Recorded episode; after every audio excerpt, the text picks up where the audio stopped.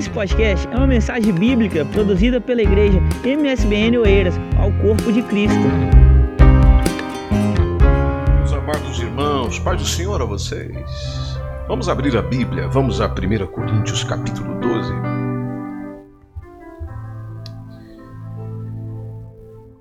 Ah, vocês sabem que há sempre uma mensagem do Senhor que nos ajuda a perceber qual é o nosso papel, qual é a nossa realidade, para que estamos aqui. E 1 Coríntios capítulo 12, o apóstolo Paulo está a falar de igreja, de dons, os dons e como os dons operam na igreja. E hoje gostaria de refletir um pouquinho com vocês sobre isso e deixarmos naturalmente a palavra de Deus orientar o nosso coração. Então, se nós olharmos para o versículo 27, 1 Coríntios capítulo 12, versículo 27, dizendo: Ora, vós sois o. Vós sois o corpo. Corpo de quem? De Cristo. Dentro do corpo, o que é que nós somos? Membros. Membros em particular. Somos membros em particular. Essa é, perspectiva de, de se ver como parte de algo, parte de alguém, é muito importante para nós. É, conseguimos sentir algum sentido para a vida. Porque é complicado quando você está num ambiente, você não se sente parte dele. Você está naquela família, mas não se sente parte dela. Você está na igreja, mas não se sente parte dela. Você está naquela empresa, você está naquela organização, mas você não se sente parte. As razões podem ser diversas, mas, mas você não, não sente como aquilo sendo seu. interessante que quando nós olhamos para a igreja que é relatada em Atos dos Apóstolos, por exemplo, no dia de Pentecostes, nós temos lá quantos irmãos reunidos? 120. 120 crentes reunidos no dia em Pentecostes, no dia que o Espírito Santo foi derramado. Naquele tempo, o mundo daquela época era tão ruim quanto o nosso. Às vezes imaginamos que os nossos dias são bem mais difíceis do que aquele tempo. Não, engano nosso, porque talvez até pior. Até porque nos dias da igreja, ou nos dias iniciais da igreja, ela estava sob o domínio do Império Romano sob a, a jurisdição do Império Romano. O Império Romano era um império sem Deus. Era um império com Deus fora de cena. Então, onde Deus não existe, o que, que você tem? Você tem imoralidade, você tem, é, você tem imoralidade desenfreada. Uma cidade, por exemplo, que você pode visitar quando, foi a, quando for a Grécia, que é a cidade de Corinto, na cidade de Corinto, na época da igreja, da, da igreja primitiva, como nós chamamos, ou a igreja do primeiro século, as prostitutas andavam abertamente pelas ruas, a religião era corrupta, as pessoas se prostituíam cultualmente, a idolatria era enorme, o, o, o espiritismo, o culto demoníaco eram abertamente praticados. Em todos os lugares onde havia cristãos do primeiro século, eles foram ridicularizados, eles foram confrontados, eles foram perseguidos, eles foram fisicamente agredidos por causa das suas crenças. Então estava bem pior. Só que tem uma característica interessante da igreja desse tempo que, durante o período de 30 anos, o, aqueles 120 crentes originais e, e os seus convertidos que foram vindo logo após, eles mudaram uma boa parte do mundo. O que é algo interessante se pensar. Então eles fizeram isso sem um monte de coisas que nós temos hoje, que nos beneficiam hoje, que nós usufruímos hoje. Então eles não tinham magníficas mega igrejas como existe hoje no mundo. Ah, eles não tinham a tecnologia moderna que hoje nós temos à, à, à disposição. O apóstolo João não tinha um programa de televisão. O, o, o, nenhum discípulo tinha uma página no Facebook. O Pedro nunca escreveu um Twitter, nunca postou uma foto no Instagram, nunca mandou uma, uma mensagem pelas redes sociais. Só que eles, de alguma forma, foram capazes de impactar o seu mundo para melhor. E eu acredito, é, gente boa, amada do Senhor, que está aqui conosco, e aqueles que nos acompanham pela internet, de que é, se espera de um discípulo de Jesus que o ambiente seja melhor. Porque se Jesus é a melhor pessoa do mundo, então se espera que o discípulo dele, ou seja, aquele que o imita, aquele que é aluno dele, aquele que está aprendendo com ele, faça do ambiente onde ele está, ou daquilo que ele vive, ou de onde ele gere, de onde ele, ele é participante, que seja melhor. Agora, eu também não conseguirei fazer isso, você não conseguirá fazer isso se nós não compreendermos qual é o meu lugar.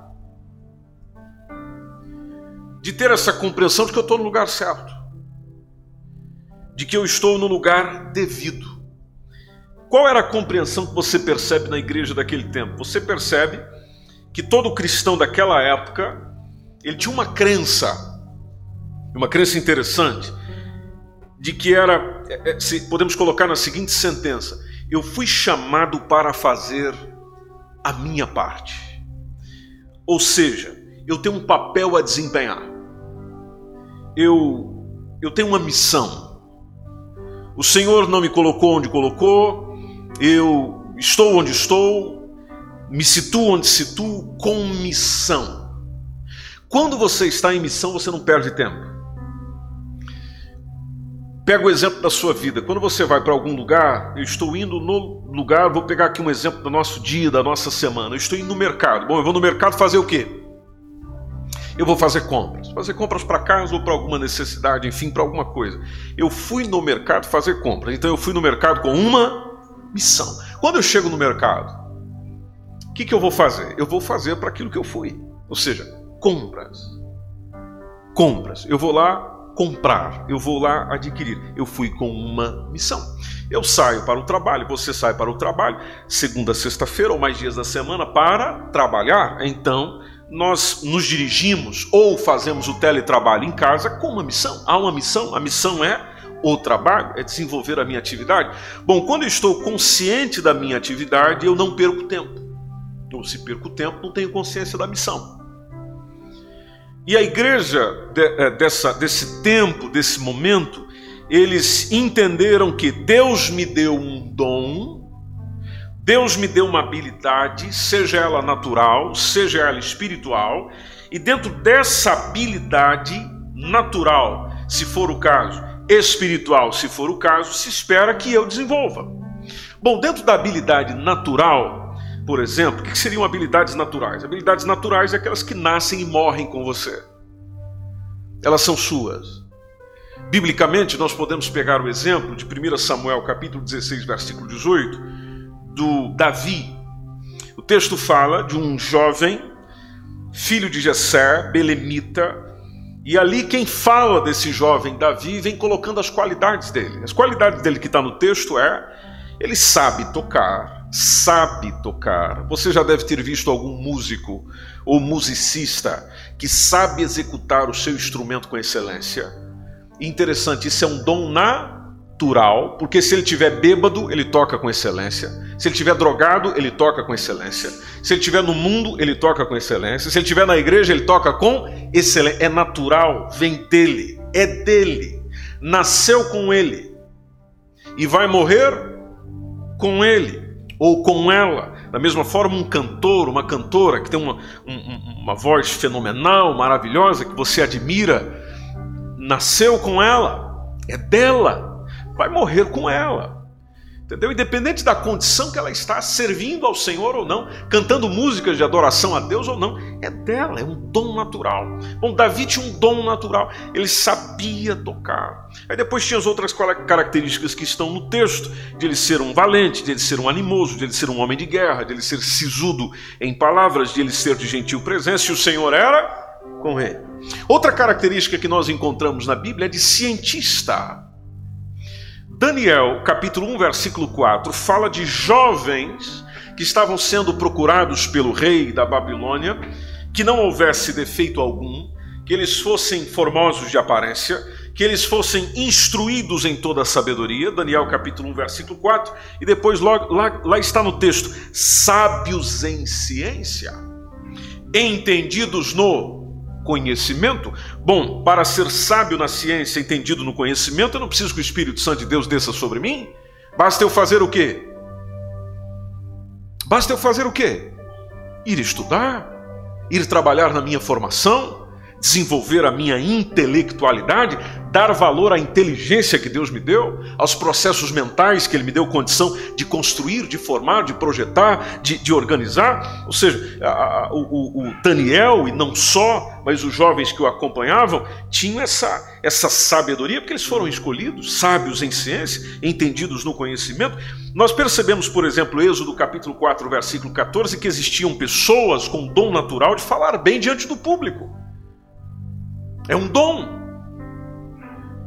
E nesse texto de Êxodo 4 e 14, por exemplo, fala de Arão, Arão o levita, irmão de Moisés. Moisés não queria aceitar a missão. E a razão de Moisés não querer aceitar a missão de conduzir o povo de Israel para a terra prometida era: eu não sei falar, eu tenho dificuldade com a língua.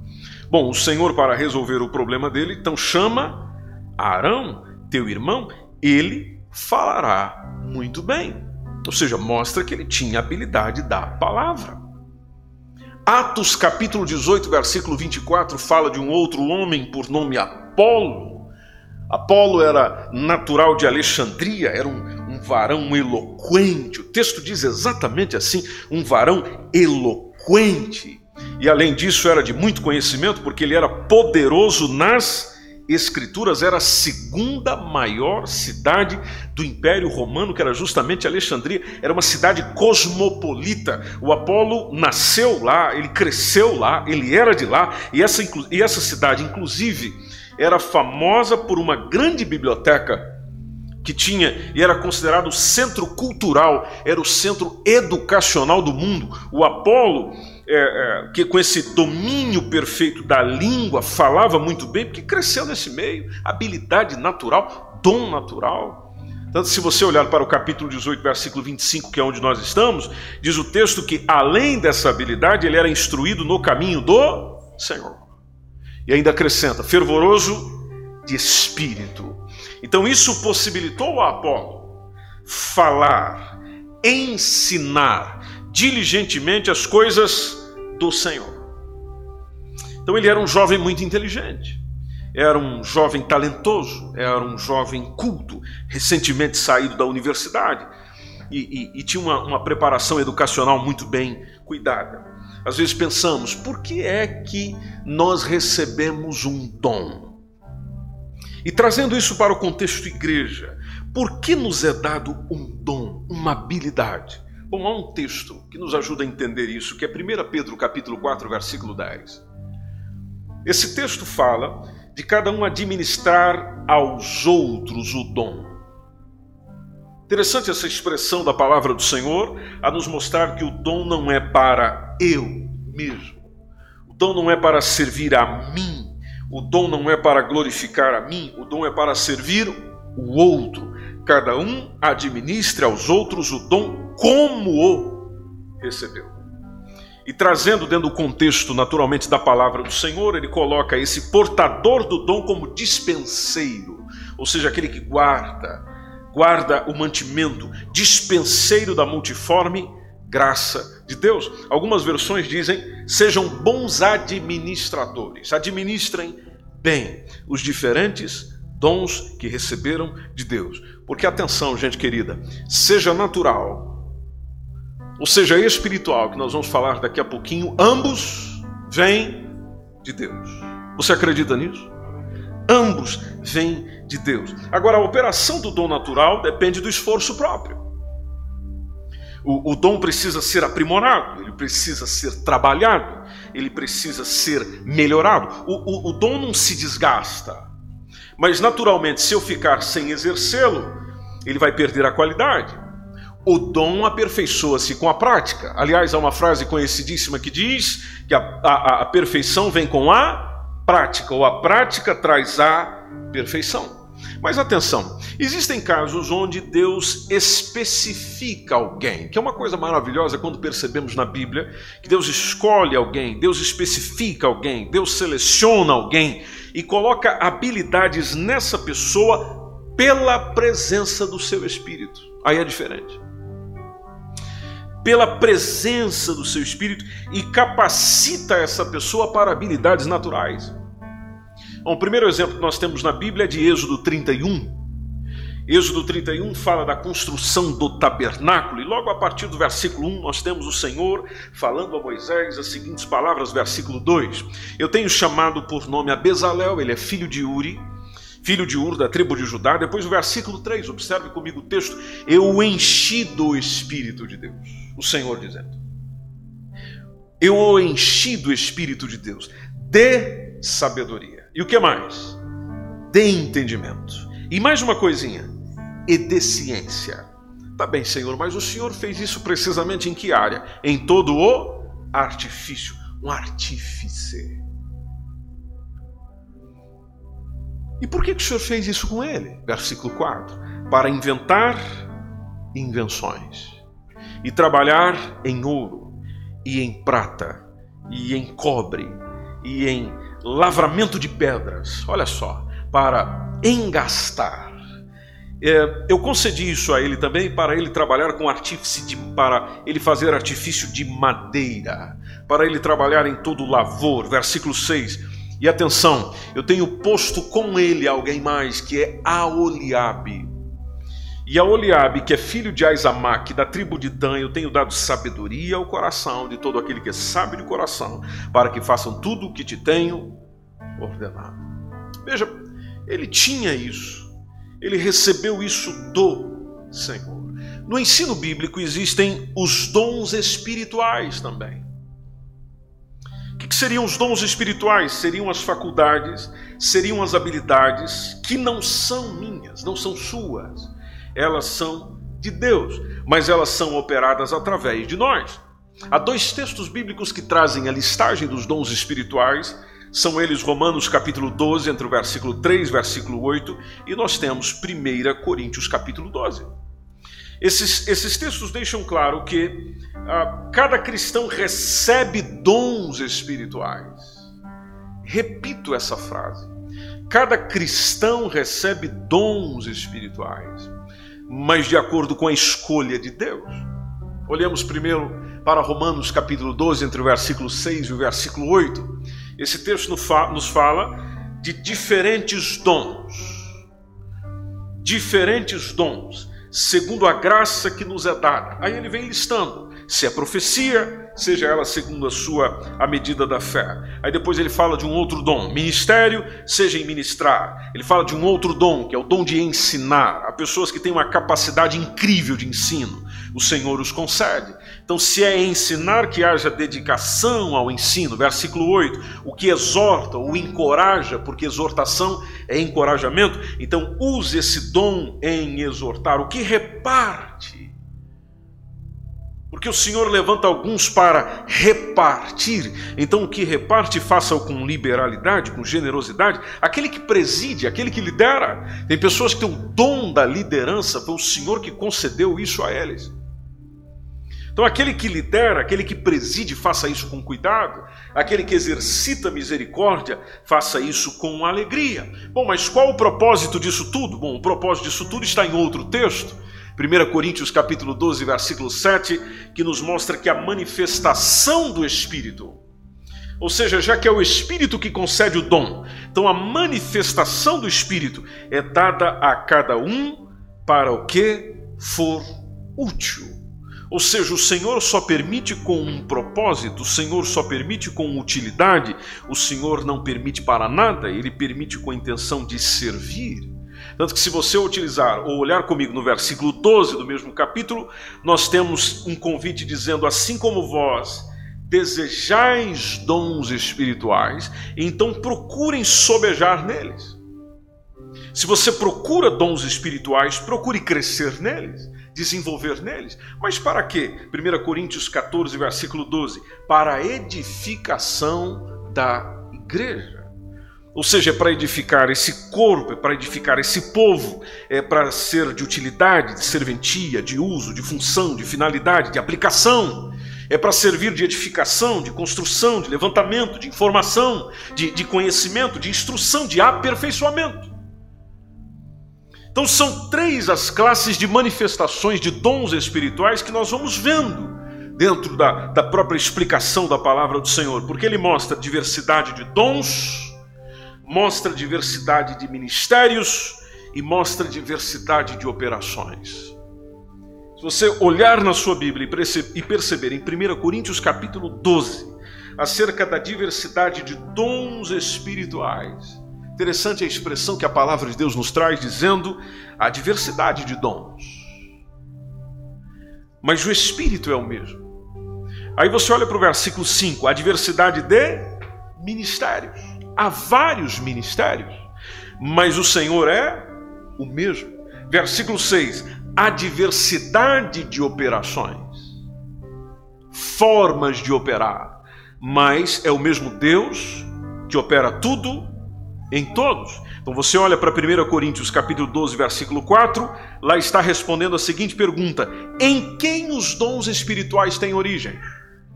O texto nos responde: Ele tem origem no Espírito Santo. Em quem os dons ministeriais também têm origem, segundo o versículo 5? Bom, o Senhor, que é o mesmo. Mas em quem as operações ou atividades têm origem ainda, conforme o versículo 6? Conforme diz o texto, em Deus que opera tudo em quantos? Em todos. Então, a operação do dom espiritual, já que a gente não tem dificuldade de perceber o natural, mas a operação do dom espiritual é um esforço do espírito, é algo do espírito, é ele que usa, é ele que capacita, e no momento em que ele quer, ele faz uso. Agora, é claro, é preciso haver da minha parte ou da sua parte também uma disposição para isso. Assim como há uma disposição do Espírito para nos usar, precisa haver também uma disposição nossa para ser usado. Permita-me nessa noite trazer um esclarecimento a si sobre dons espirituais. Porque às vezes é algo que ainda confunde a nossa mente. Um dos dons, por exemplo, espirituais que a palavra de Deus nos diz é o dom de variedade de línguas. 1 Coríntios capítulo 14, versículo 2 dom de variedade de línguas. O que, que seria esse dom? Bom, através do dom de variedade de línguas, os crentes em espírito, eles oram, eles adoram, eles louvam a Deus, mas isso de um modo sobrenatural. Não sei se eu, eu estou sendo claro para si, mas seria uma, uma comunicação direta com Deus mediante o Espírito Santo, sem qualquer impedimento é quando o Espírito Santo comunica com o meu espírito e ele toma o meu espírito e por meio de outras línguas falo com o Senhor, louvo o Senhor, adoro o Senhor, oro ao Senhor. Só que é importante pensar no que a palavra de Deus recomenda sobre isso. E o texto de 1 Coríntios 14, capítulo 14, versículo 2, nos lembra que aquele que fala língua estranha não fala aos homens. Essa pessoa fala quem? A Deus, porque ninguém o entende. E diz o texto que em espírito, veja, é um processo espiritual, não é humano. Em espírito fala de mistérios. 1 Coríntios capítulo 14, versículo 39, tem um, um conselho da própria palavra do Senhor a nos dizer: Irmãos, procurai com zelo profetizar. Profecia é um outro dom. Mas interessante, não proibais falar línguas. Não proibais falar línguas. O que dá a entender que naquele contexto já havia algumas pessoas que olhavam para as outras e proibiam que elas pudessem ter esta comunicação com o Senhor em outras línguas pelo Espírito Santo. A mensagem é: não proibais. Isso não está proibido. Deve haver sabedoria nisso, deve haver cuidado com isso, mas isso não está proibido.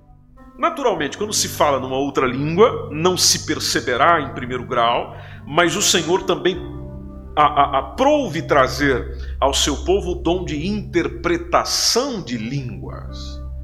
A interpretação de línguas é evidente que ela opera junto com o dom anterior, então formam ambos uma profecia. Se você ainda está com a sua Bíblia aberta, 1 Coríntios capítulo 14, se você olhar comigo no versículo 5. A mensagem foi: Eu quero que todos vós faleis línguas estranhas. Mas muito mais que profetizeis. Porque o que profetiza, ele é maior do que o que fala línguas estranhas, a não ser que também interprete. Para que a igreja receba a edificação. De nada valerá para a igreja do Senhor, para vocês, eu chegar aqui à frente e começar, movido pelo Espírito Santo, a falar em outras línguas. Você não vai entender nada, a não ser que, a não ser que o Senhor interprete. Ou interprete diretamente no seu coração, ou ele levante alguém para interpretar a mensagem, ou ele use a mim mesmo para interpretar a mensagem. Versículo 13 do mesmo capítulo diz: Pelo que o que fala língua estranha, ore para que a possa interpretar. Isso é importante para nós. Se você é uma pessoa batizada com o Espírito Santo, você deve pedir isso também. A palavra de Deus nos orienta a isso. Ore para que a possa interpretar. Olhe comigo no versículo 27. E se alguém falar língua estranha, faça-se isso por dois, ou quando muito três, e por sua vez, e haja intérprete. Há uma ordem, e é preciso haver interpretação. Versículo 28. Se não houver intérprete, então esteja calado na igreja. Mas isso quer dizer que eu não posso falar? Não, o próprio texto já complementa no final. Fale. Fale. Agora, fale. Fale consigo mesmo. E com quem mais? Com Deus. Com Deus. Existe o dom de profecia. A profecia, como dom de expressão verbal, ela é anunciada claramente naquele idioma de quem a profere. E o versículo 3 nos deixa bem claro desse mesmo texto que é para edificação, que é para exortação, que é para consolação. Versículo 3, 1 Coríntios capítulo 14, versículo 3, veja que aquele que profetiza fala aos homens. E aí está o propósito da profecia. Nós que somos pentecostais, se o Senhor mover entre nós, numa reunião coletiva como essa, alguém em profecia para falar à igreja, para comunicar com a igreja, ou para comunicar com algum de nós, bom, ela tem um propósito, e se ela não seguir este propósito, alguma coisa é errada. Em primeiro lugar, ela serve para edificação, ela tem que edificar. Em segundo lugar, para exortação. Ela é preciso, ela precisa ter nela um aspecto de exortar. Todos lembramos o que é exortação? Encorajamento. Terceiro, ela precisa servir para consolação. Ela precisa consolar.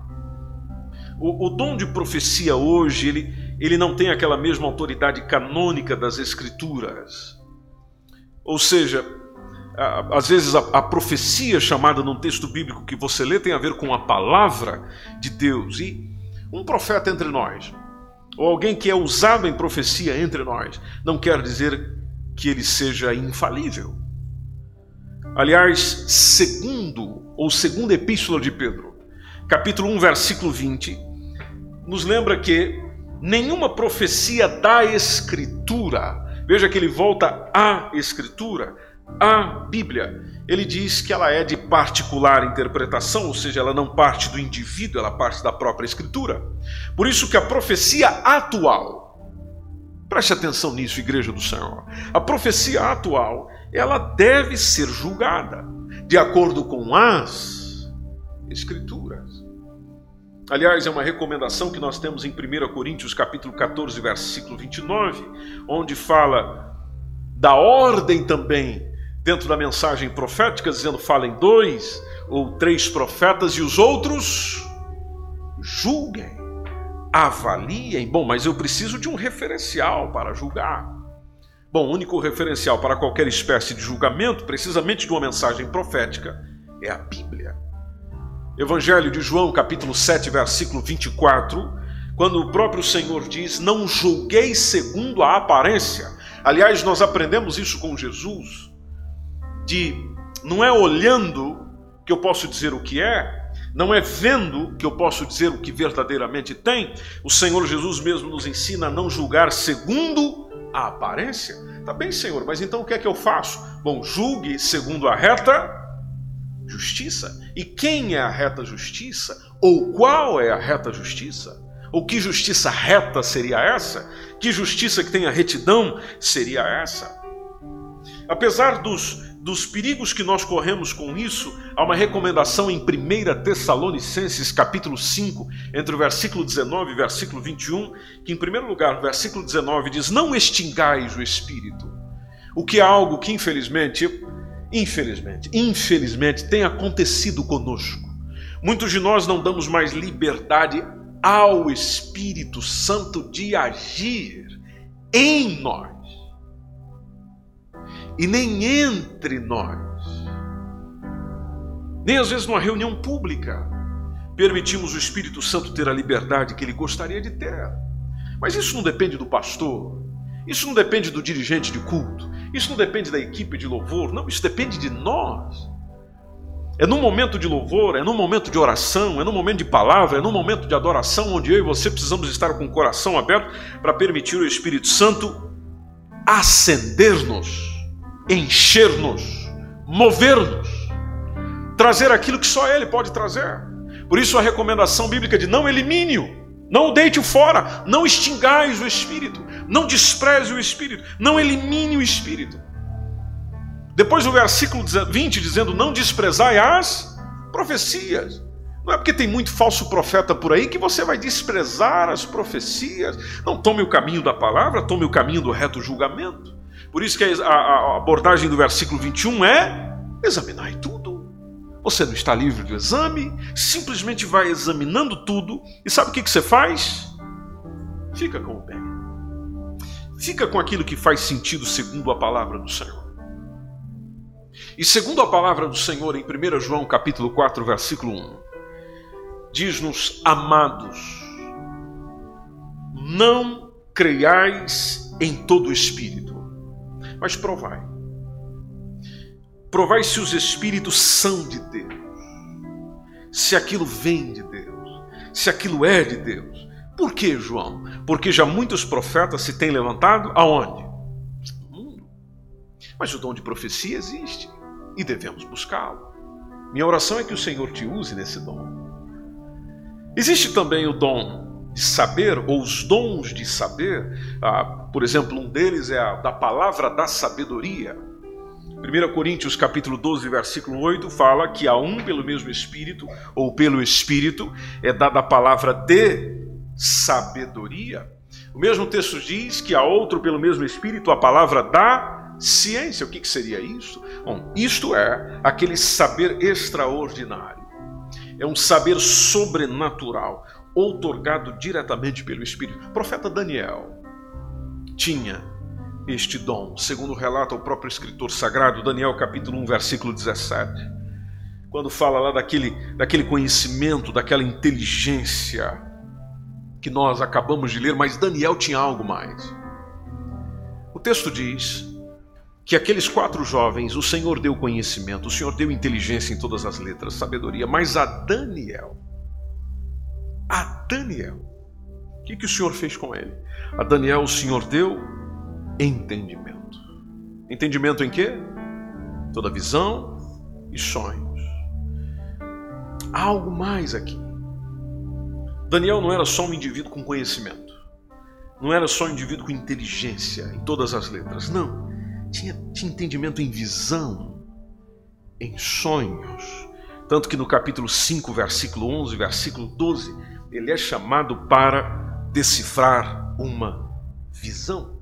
A mensagem que foi dito sobre ele é, capítulo 5, versículo 11 e 12, dizendo: Olha, rei, aqui no teu reino tem um homem que ele tem o espírito dos deuses santos, e nos dias de teu pai se achou nele a luz, se achou nele inteligência, se achou nele sabedoria, se achou nele a sabedoria dos deuses, inclusive o teu pai, o rei Nabucodonosor, sim, o teu pai, ó rei, o constituiu chefe dos magos, chefe dos astrólogos, dos caldeus, dos adivinhadores. Versículo 12: Porquanto se achou neste Daniel um espírito excelente, e ciência e entendimento, em que?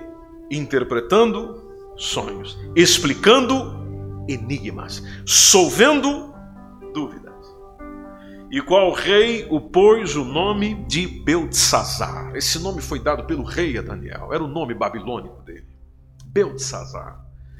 Chame-se, pois, agora Daniel, e ele dará interpretação. Não foi só nesse momento, quando nós olhamos para Daniel capítulo 10, versículo 1, ano terceiro do rei da Síria, ou rei Ciro, melhor dizendo, rei da Pérsia, foi revelada uma palavra a Daniel, cujo nome era Beltesazar.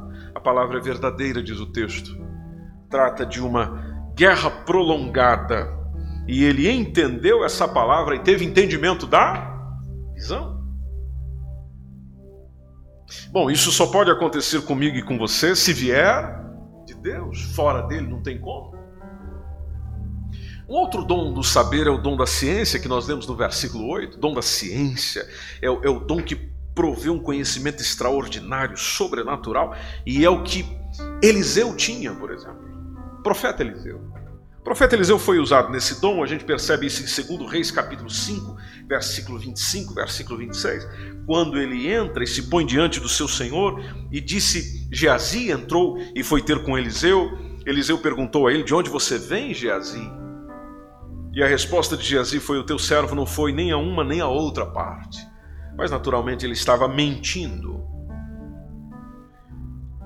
Porém, versículo 26 é onde foi dito para Geazi uma mensagem de Eliseu.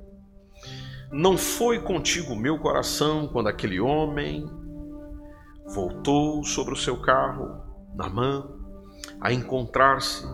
Isso era ocasião, Geazi, para você tomar prata, para você tomar vestes, para você tomar olivais, para você tomar vinhas, ovelhas, bois, servos e servas. Ciência conhecimento extraordinário. Eliseu não estava lá, mas o Senhor o trouxe conhecimento. Mesma forma acontece com o profeta Aías. Segundo o livro dos Reis, capítulo 14, entre o versículo 1 e o versículo 8, onde nós temos o Abias. Abias, rei Abias, era o filho de Jeroboão. Aí o Jeroboão disse à sua mulher, versículo 2: Levanta-te agora disfarça-te para que não conheçam que você é mulher de Jeroboão, vai lá a Siló, está lá um profeta Aías, esse profeta Aías falou de mim que eu seria rei sobre esse povo, aí você toma na sua mão dez pães, mulher, toma mais uns bolos e uma botija de mel e vai até ele, ele vai declarar o que há de suceder a este menino. Oh, a mulher de Jeroboão assim fez, ela se levanta, ela vai a Siló, ela entra na casa de Aías, e, e Aías já não podia ver, Aías tinha um problema na vista, ele, ele não podia enxergar, porque os seus olhos já estavam escurecidos por causa da sua velhice. Só que o versículo 5 nos lembra que o Senhor disse a Aías, a mulher de Jeroboão está vindo falar consigo, está vindo ter uma consulta consigo sobre o seu filho, o filho dela está doente, então você vai dizer a ela, diz o Senhor comunicando por meio de Aías, e há de ser que entrando ela fingirá ser outra. Sucedeu que, ouvindo Aías o ruído de seus pés, ela entra pela porta e ele diz: Entra, mulher de Jeroboão, e por que é que você está se disfarçando assim? e a mensagem não era nada boa, ele dizendo: Eu fui enviado a ti com duras novas. Aí o versículo 7, só para entendermos o restante da história e não irmos curiosos para casa, diz o versículo 7 que a mensagem foi: Vai, diz a Jeroboão, Assim diz o Senhor, Deus de Israel, visto que eu te levantei do meio do povo, te pus por chefe sobre o meu povo de Israel, eu rasguei o reino da casa de Davi. Versículo 8. A ti eu dei a você, mas você não foi como meu servo Davi, você não guardou os meus mandamentos, que andou após mim com todo o seu coração para fazer somente o que era reto aos meus olhos. Bom, isso só foi possível por causa do dom Existe também outro dom de saber, que é o dom de discernir os espíritos, necessário nos nossos dias, que é aquela identificação sobrenatural de operações de espíritos, quanto à sua origem, a sua intenção, espíritos enganadores, demoníacos e humanos. Porque aqui não é só uma questão demoníaca, que nós também temos que lidar diariamente com espíritos humanos. Então, o dom de discernimento de espíritos é um dom defensivo é, é um dom que evita que nós sejamos enganados pelo, pelo adversário. Paulo tinha o dom de discernimento de espíritos. Há um texto conhecidíssimo, está lá em Atos capítulo 16, entre o versículo 16 e o versículo 18, que ele estava indo à oração. E, e, diz que saiu ao encontro uma jovem, essa jovem tinha um espírito de adivinhação. E nesse serviço de adivinhação, ela gerava grande lucro aos seus senhores, aos seus patrões. E depois, seguindo a Paulo, veja que essa, essa menina vem após Paulo, né? ela ia dizendo atrás deles: esses homens que nos anunciam o caminho da salvação são servos do Deus Altíssimo. Interessante a palavra da jovem. O que ela estava dizendo não era mentira.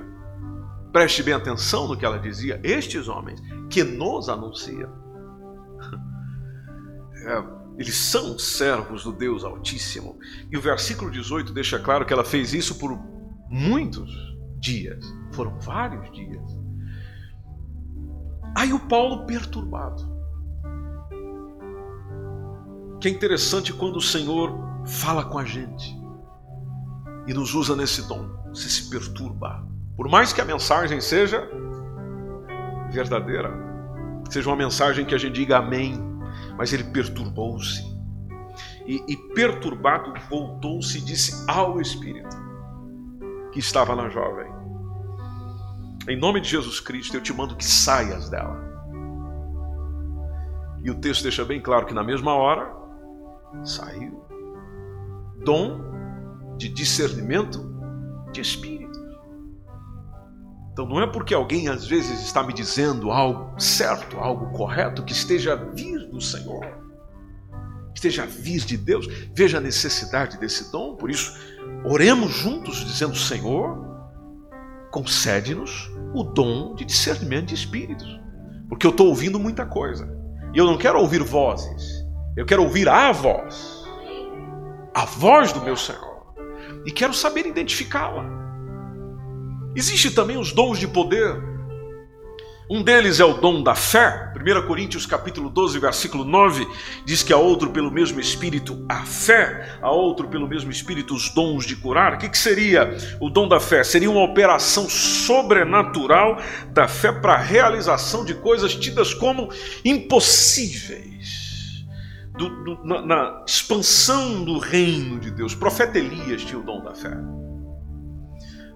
segundo aquele relato que nós encontramos em 2 Reis, capítulo 1, versículo 10 a 12, quando Elias respondeu e disse àqueles capitão de 50, que inclusive vieram buscá-lo, quando convidam ele para ir, conforme ele estava sendo chamado, a resposta dele, que quando se dirigiam a Elias, chamavam ele de homem de Deus.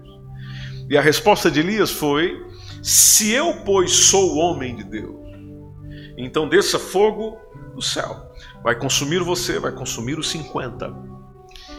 E assim aconteceu. Tem que ter fé para dizer uma frase dessa.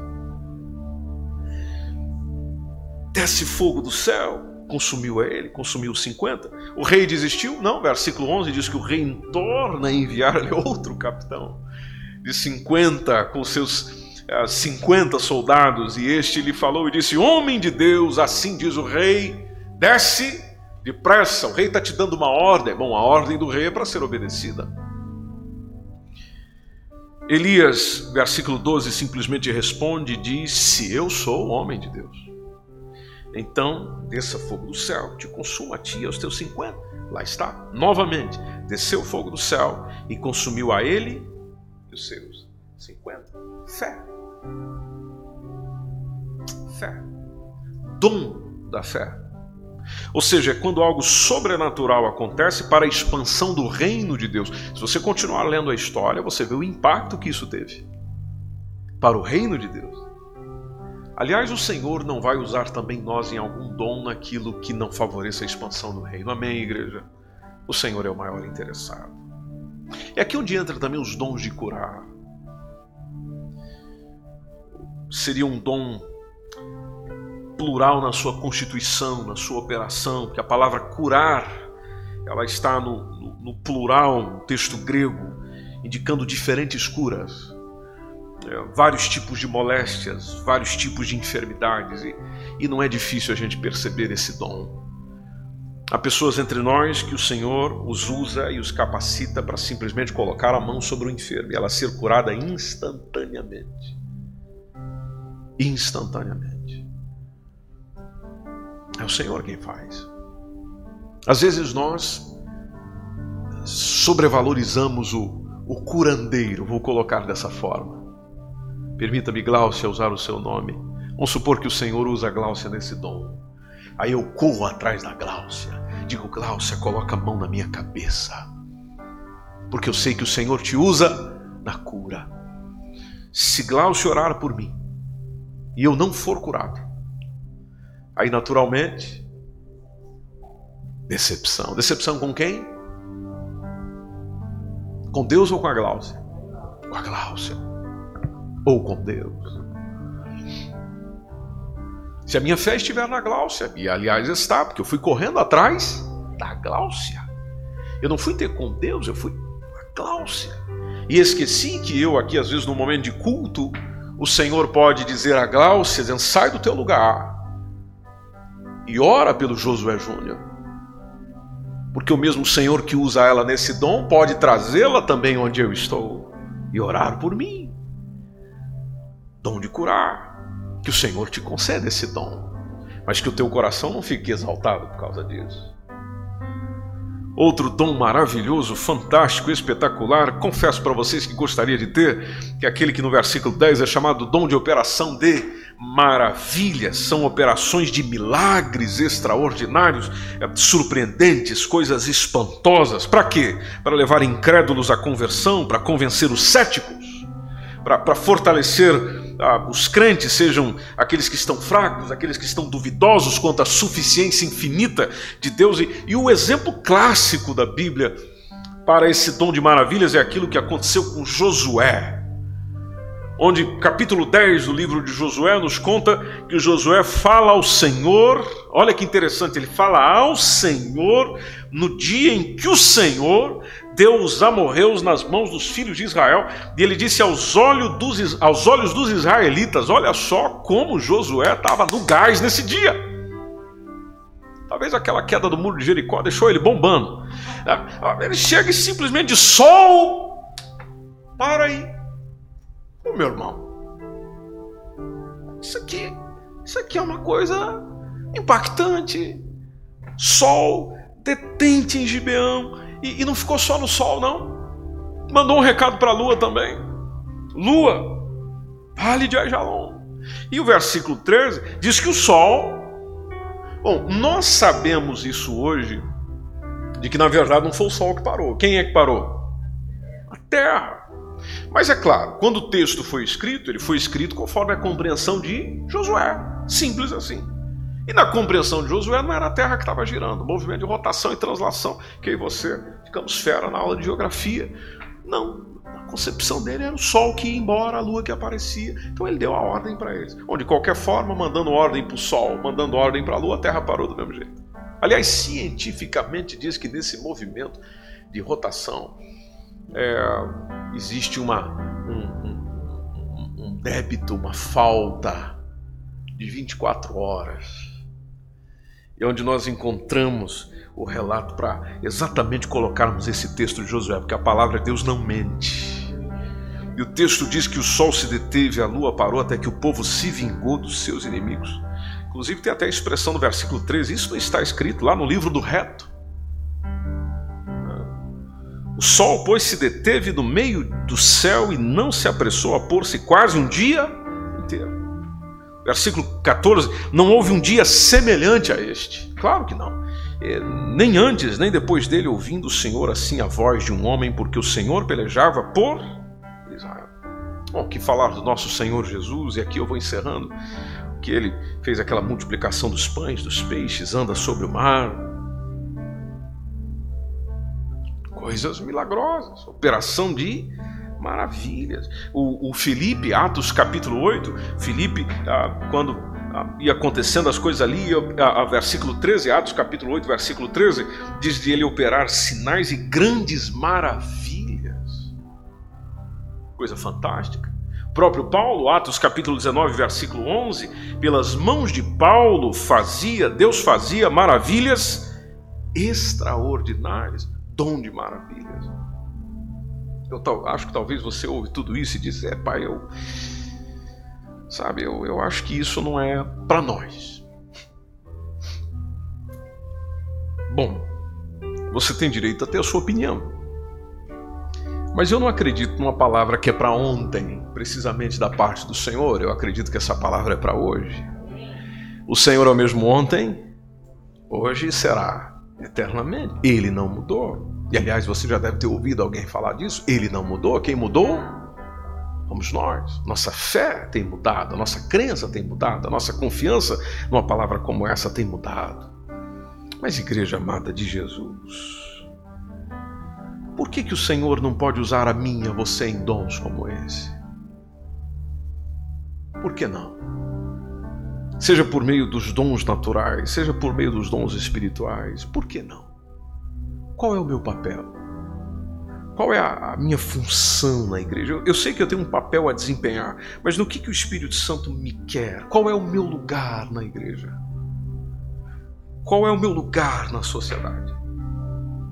Se a gente começar a pensar nisso, buscar respostas nisso, não só na compreensão mental de tudo isso, mas também na compreensão da atividade disso tudo, eu tenho certeza que isso fará uma enorme diferença no nosso tempo, assim como aconteceu nos dias da igreja. Esse foi mais um podcast, uma mensagem bíblica produzida pela igreja MSBN Oeiras. Siga-nos nas redes sociais, Facebook Instagram. Subscreva o nosso podcast e também o nosso canal no YouTube. Saiba mais em msbnportugal.com.